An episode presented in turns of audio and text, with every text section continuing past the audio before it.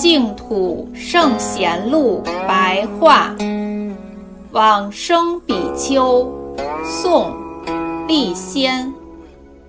立仙不清楚他的出身，居住在浙江嘉兴新城的法会寺，每日讽诵《法华经》，并坚持阿弥陀佛的名号。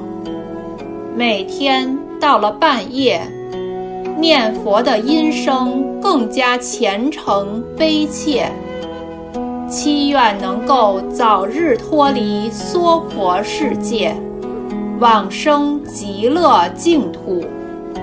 晚年一再的感得吉祥的梦境。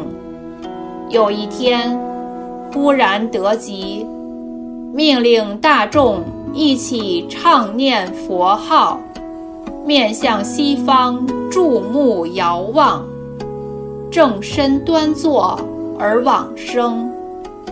出自《佛祖统记》。